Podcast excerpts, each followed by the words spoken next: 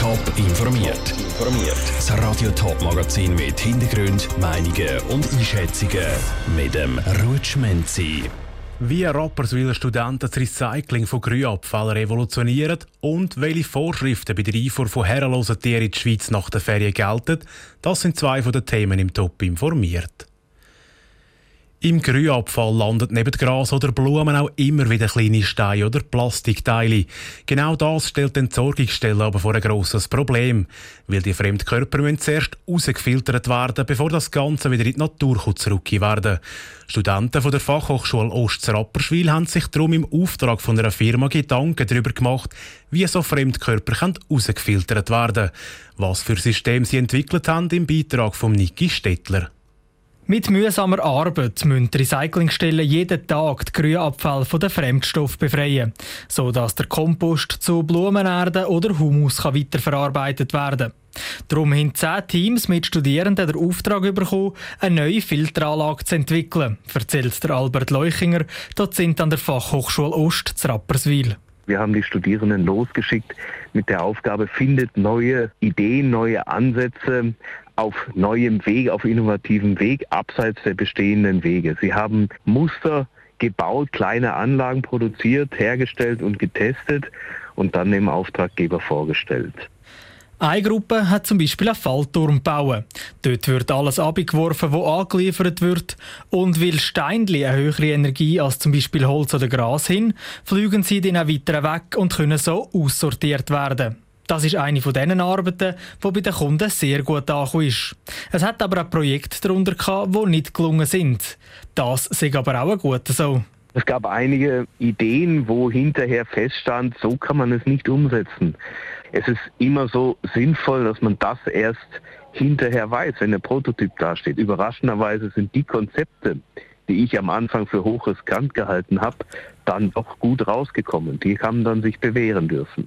Es seien teilweise recht komplexe Ideen darunter gewesen, sagt der Albert Leuchinger. Das käme dabei raus, wie man die Studenten sozusagen ins kalte Wasser wirft.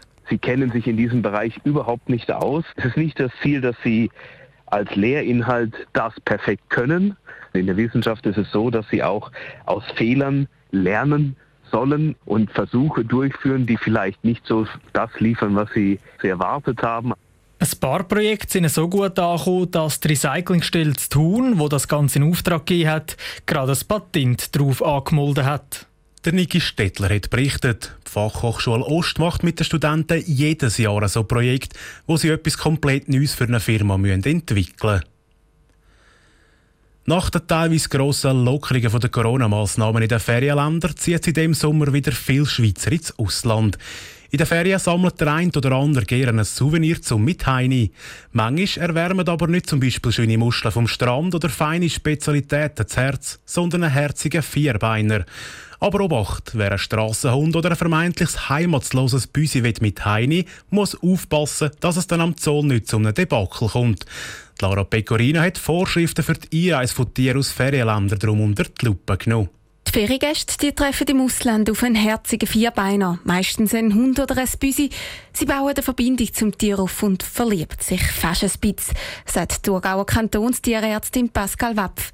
Aber Obacht! Oftmals haben wir aus der Schweiz das Gefühl, wenn man so Tiere antrifft, die so augenscheinlich niemandem gehören, aber nicht schlecht aussehen, dass die eben sehr wohl jemandem gehören. Und da muss man wirklich sehr, sehr vorsichtig sein, ob das Tier wirklich herrenlos ist oder nicht. Wenn es ganz blöd kommt, ist das ein Diebstahl. Das ist aber noch lange noch nicht die letzte Hürde. Wer ein Tier in die Schweiz bringt, muss vor der Einreise einen Haufen Papierkram erledigen, sagt die Tierärztin. So ein Tier braucht einen offiziellen EU-Heimtierpass. Es muss gekennzeichnet sein mit einem Mikrochip und es muss gegen Tollwut geimpft sein. Also da darf man dann frühestens 21 Tage nach der Impfung einreisen. Das ist auch noch ganz wichtig. Das Ganze braucht also ordentlich Vorlaufzeit. Für das sind Ferien manchmal vielleicht zu kurz. Und das sind erst Regeln für einen Import aus einem EU-Land. Für Tiere aus Drittländern sind die Bestimmungen noch strenger. Grund für die Regeln ist vor allem eins, die Tollwut. Die ist für Mensch und Tier tödlich und soll auf keinen Fall eingeschleppt werden. Gefahr die lauert aber nicht nur bei den Strassentieren, sondern auch bei dubiosen Händlern, sagt Pascal Wapf.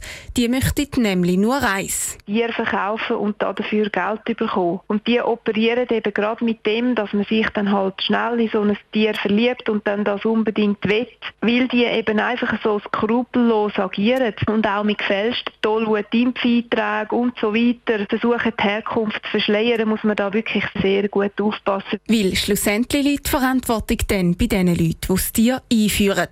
Es gilt darum vor allem eins, sich ganz gut informieren, bevor der Vierbeiner in die Schweiz geholt wird. Der Beitrag von Lara Pecorino. Wenn die Vorgaben nicht eingehalten werden, können die Tiere beschlagnahmt und teilweise sogar eingeschläfert werden. Zahlen muss das dann der Tierhalter und das kann schnell einmal ein fünfstelliger Betrag sein. Top informiert, auch als Podcast. Mehr Informationen gibt es auf toponline.ch.